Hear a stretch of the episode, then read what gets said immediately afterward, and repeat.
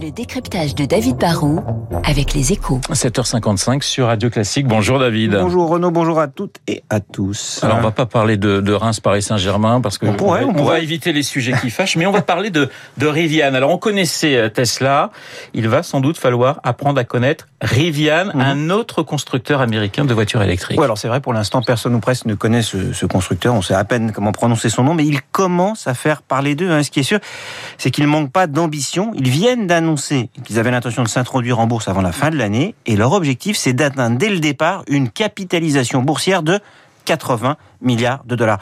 Franchement, c'est énorme hein, pour une start-up qui n'a pas encore fabriqué la moindre voiture. 80 milliards de valorisation, rendez-vous compte, c'est pratiquement 10 fois plus qu'un groupe comme Renault, qui vend quand même environ 3 millions de voitures par an et qui contrôle aussi 45% du capital de Nissan, un autre géant de l'automobile. David, comment expliquer que la bourse puisse être ainsi séduite à ce point par, euh, par Rivian Bah, déjà, ils ont un positionnement original. Ils ne veulent pas concurrencer frontalement Tesla en lançant des, des- des voitures électriques classiques euh, pour le quotidien. Eux misent sur les pick-up trucks, vous savez, les, ces petits camions ou ces gros camions 4x4 dont raffolent les Américains. hein. Ils commercialiseront aussi des, des- des gros SUV. Et enfin, ils préparent des minivans qui seront utilisés pour les livraisons urbaines en particulier. hein. Leur autre atout, bah, c'est qu'ils ont Amazon à leur capital. La firme de Jeff Bezos a apporté 700 millions à cette start-up qui, en 10 ans, hein, quand même, a déjà levé 10 milliards de fonds pour financer sa croissance. Amazon, ça crédibilise le projet, surtout que le géant du e-commerce, qui est soucieux de son image, a commandé 100 000 vannes électriques et espère en recevoir 10 000 dès l'an prochain. Alors la grande question, David, est-ce que Rivian peut réussir son pari? Bah alors, ils ont des atouts. hein. Ce qui est sûr, c'est qu'ils ont des équipes solides avec euh, pas mal d'anciens cadres de Tesla qui savent qu'il faut prendre son temps, il faut pas se précipiter. Ils ont déjà une usine dans l'Illinois. Ils partent pas de zéro sur le plan industriel. Ils ont de l'argent, je vous l'ai dit, et puis ils vont en avoir encore plus.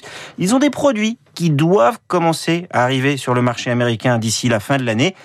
Après, il faut être prudent. hein. C'est une start-up. Il y a plein de start-up en général qui échouent, et même en particulier, on pourrait le dire dans l'automobile. hein, Il faut se souvenir de, Nicolas. Je sais pas si ça vous dit quelque chose. C'était une start-up du camion électrique qui promettait monts et merveilles lors de son introduction en bourse, mais dont le patron a été viré car il racontait, il faut l'avouer, un peu n'importe quoi. Enfin, ils arrivent peut-être un peu tard. Un Tesla pourrait très bien lui aussi lancer des modèles concurrents. Les grands constructeurs automobiles, les géants de l'automobile ont tous pris le virage de l'électrique. Ford a annoncé en particulier son F-150 électrique. C'est le pick-up truck le plus vendu de l'histoire des États-Unis qui va arriver en version électrique d'ici peu de temps. Il va donc y avoir beaucoup de concurrence et l'automobile, c'est une industrie qui demande beaucoup de, de- capitaux. C'est une industrie qui est très très exigeante.